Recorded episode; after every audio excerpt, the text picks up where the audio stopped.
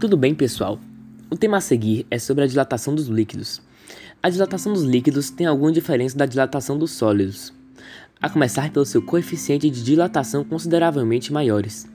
Ou seja, normalmente os líquidos se dilatam, dilatam mais do que os sólidos quando submetidos a uma mesma variação de temperatura. Além disso, para que o volume de um líquido seja medido, é necessário que esteja no interior de um recipiente. Logo, a dilatação do recipiente não pode ser desprezada.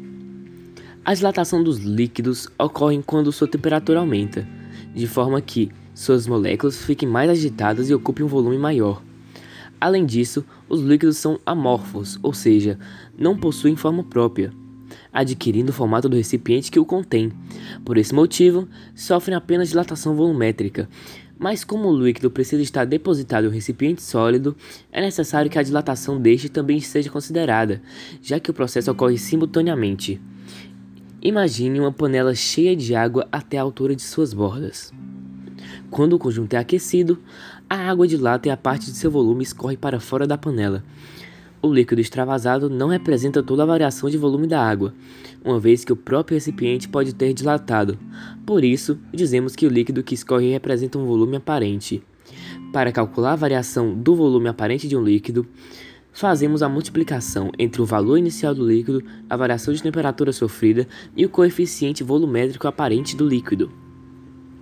Já a variação do volume de líquido real é resultado da soma da dilatação aparente do líquido e da dilatação volumétrica do frasco que o continha.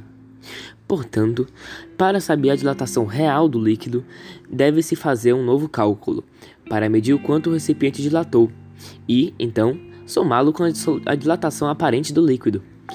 Em alguns casos, como no caso da água, o coeficiente de dilatação volumétrica pode ser negativo.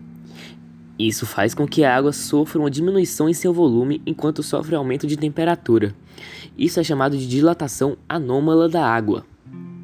Entretanto, essa característica só é observada quando a temperatura da água se encontra no intervalo de 0 graus Celsius e de 4 graus Celsius.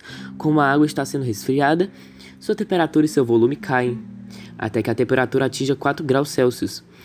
Depois desse ponto, a dilatação da água passa a ser anômala, de modo que seu volume passa a aumentar à medida que a temperatura cai.